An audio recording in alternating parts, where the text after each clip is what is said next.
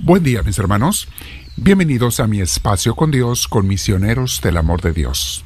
Estos minutos que pasamos con el Señor, pensando en Él, meditando en Él, para que luego nos lleve a un rato de oración platicando, escuchándolo, pasando un tiempo con Él a solas, con aquel que sabemos que nos ama. Él te ama. Y si no lo has descubierto, puedes hacerlo cuando tú quieras. Nada más búscalo y verás. Pero bueno, vamos a sentarnos en un lugar, como ya saben, con nuestra espalda recta, nuestro cuello y hombros relajados. Vamos a respirar profundo, pidiendo la paz de Dios, relajándonos. Conforme respiramos profundo, dejamos que Dios nos llene Invitamos al Espíritu Santo diciendo al Espíritu Divino, ven a mí, te lo pido, lléname de ti porque me haces falta y porque quiero vivir bajo tu inspiración, bajo tu guía, bajo tu enseñanza siempre y en todo lugar. Bendito seas, Señor Dios nuestro.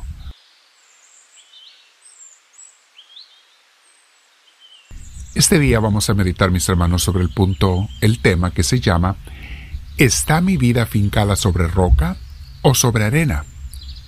Ya se imaginarán que vamos a meditar el pasaje bíblico donde Jesús menciona eso. Él nos habló de este tema de una manera muy determinante. ¿eh?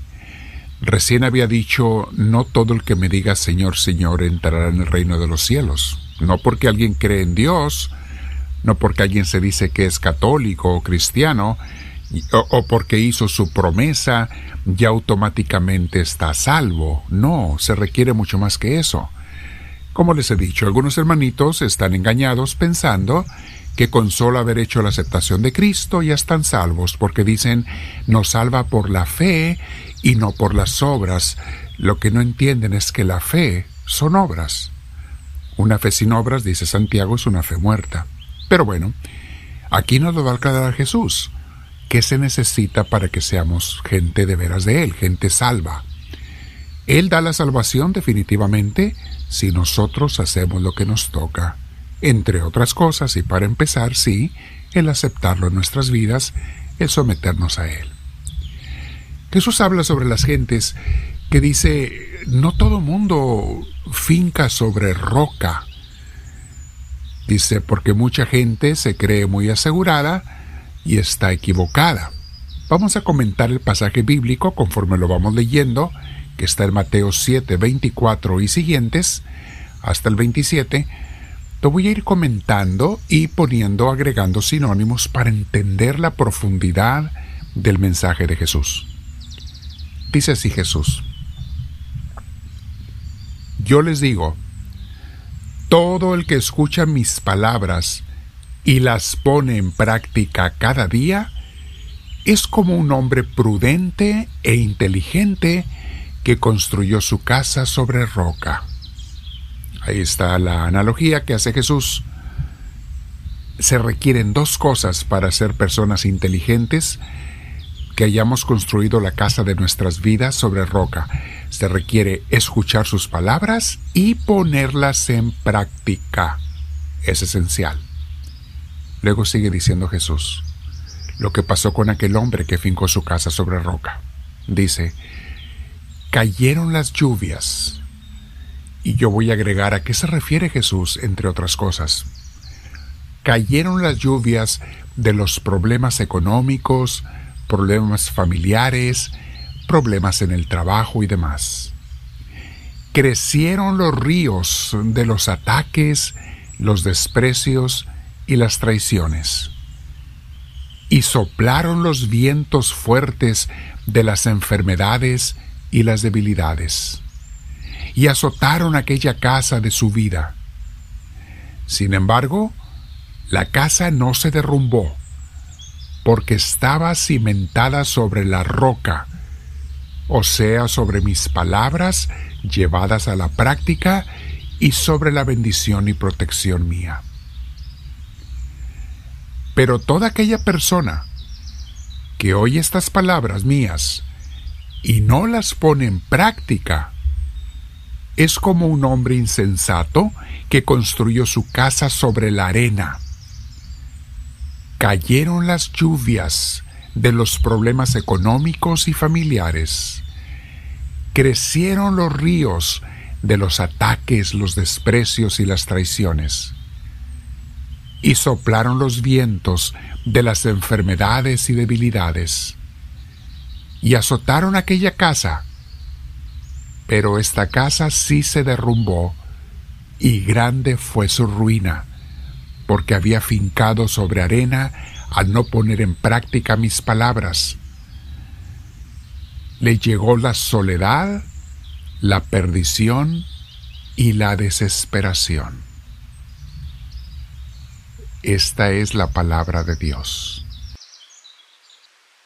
Recuerda mi hermana, mi hermano, por algo lo decía Jesús. No importa qué tan joven o importante seas, o te sientas. No importa cuánta belleza, salud, inteligencia o bienes materiales tengas.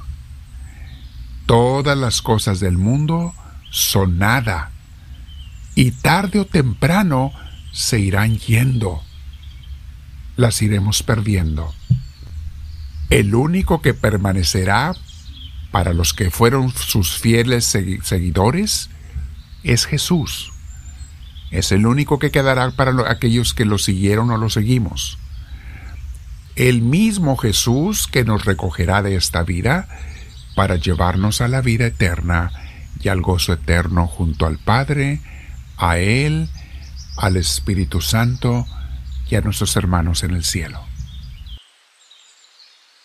Hoy tenemos que meditar, mi hermana, mi hermano. Te voy a invitar para que luego tú hagas oración, ¿eh? platica con Dios, sobre este tema o sobre otro que el Espíritu te inspire.